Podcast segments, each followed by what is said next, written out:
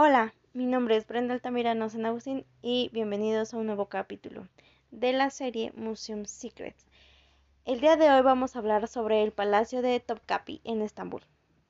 Comencemos.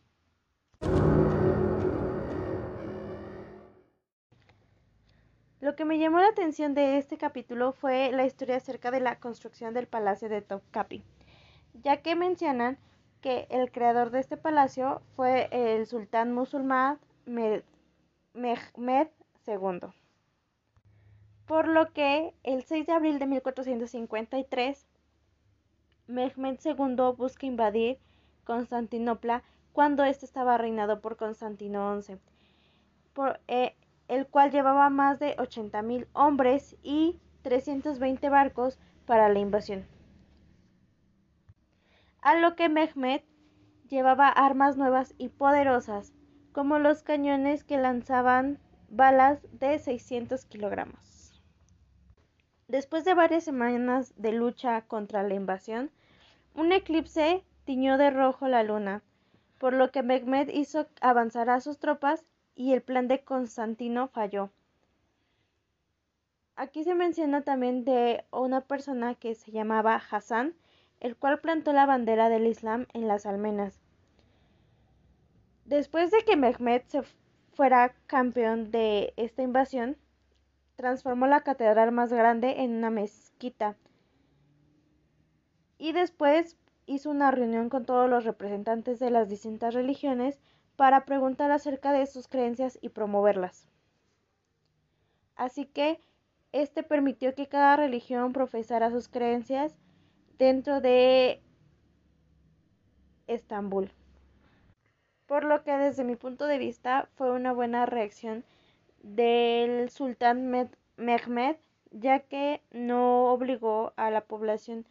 a volverse musulmanes, sino que él buscó que cada una de estas personas fueran libres de escoger su propia religión.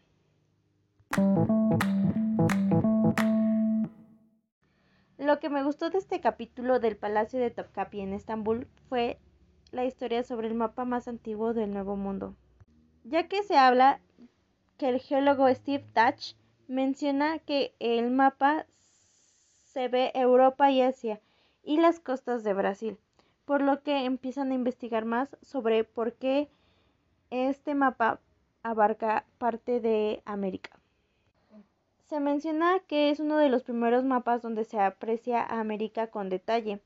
y se creía que este mapa era el mapa perdido de Cristóbal Colón. Pero este mapa está escrito en turco y data del 1513, por lo que se descartó que este fuera el mapa perdido de Cristóbal Colón. Cuando Mehmed II invade a Constantinopla, este se queda con el comercio con India y China, la cual generaba importaciones únicas que actualmente se venden en el mercado de especias de Estambul, ya que se menciona que China e India eran de los principales exportadores de las especias. En esta historia se habla de un personaje llamado Billy Race, el cual tenía la posibilidad de parar a los barcos y registrarlos con el fin de obtener sus mapas y ensamblar las costas del Nuevo Mundo, además de que dibujaban las criaturas que los navegantes habían visto. Sin embargo, les faltaba información sobre las costas que había encontrado Colón, por lo que gracias a un esclavo español, el cual había viajado con Colón, se obtuvo la información faltante de las costas, y fue así que los otomanos conocieron las nuevas costas de América sin salir a navegar.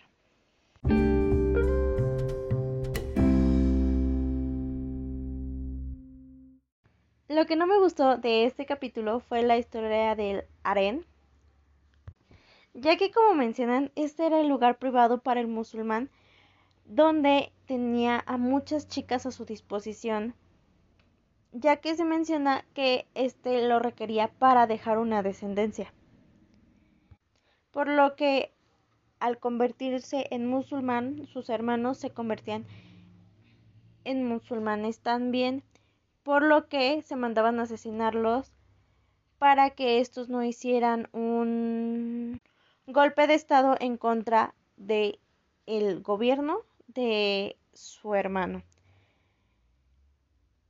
Tanta fue la crueldad de estos asesinatos que la población se negó a que siguieran matando a los jóvenes y señores, ya que incluso llegaban a matar a los hermanos más pequeños de los musulmanes, ya que se creía que estos podrían causar una revuelta en contra de el musulmán. Por lo que al negarse matarlos se encarcelaban a todos los hermanos, tíos y primos del musulmán para que estos no pudieran realizar nada en contra de este. Por lo que cuentan una historia de un musulmán el cual había encerrado a su hermano cuando tenía dos años por mucho tiempo. Pero cuando este musulmán muere, su hermano tiene que tomar el poder. El problema aquí fue que como esta persona que iba a tomar el poder nunca había salido y siempre estuvo encarcelado, a la hora de tener la libertad, olvidó sus deberes como musulmán y empezó a crear, a hacer y muchas cosas que no parecían correctas, como por ejemplo ahogar a todas las chicas, por lo que yo considero que a veces las acciones de unos eh, tienen mucho que ver con las acciones de los demás, ya que en la historia se ve que la persona que estuvo encerrada casi toda su vida no sabía el cómo actuar realmente dentro de la sociedad y por eso hizo cosas que no concordaban y no eran bien vistas. Los conocimientos nuevos que me llevo son que dentro del siglo XIII había mucho ingenio y mucho conocimiento, ya que se habla de que el primer robot fue inventado dentro del siglo XIII, ya que se habla de que el historiador Berhull habla sobre la enciclopedia que habla de diferentes objetos, sobre creados por el Yazari el cual eran creados para deleitar a la corte del sultán. Por lo que Berhul toma iniciativa de recrear una sirvienta que daba agua y ofrecía un pañuelo a los sultanes, por lo que se pone a prueba y se ve que realmente la función de este objeto era para evitar la presencia de más personas que ayudaran a los musulmanes. Por lo que a la hora de que Berhul lo recrea, se dan cuenta que sí, que fue el primer robot creado en el siglo XIII. Bueno, esto ha sido todo de mi parte. Nos vemos la próxima semana. Buenos días, buenas tardes y buenas noches.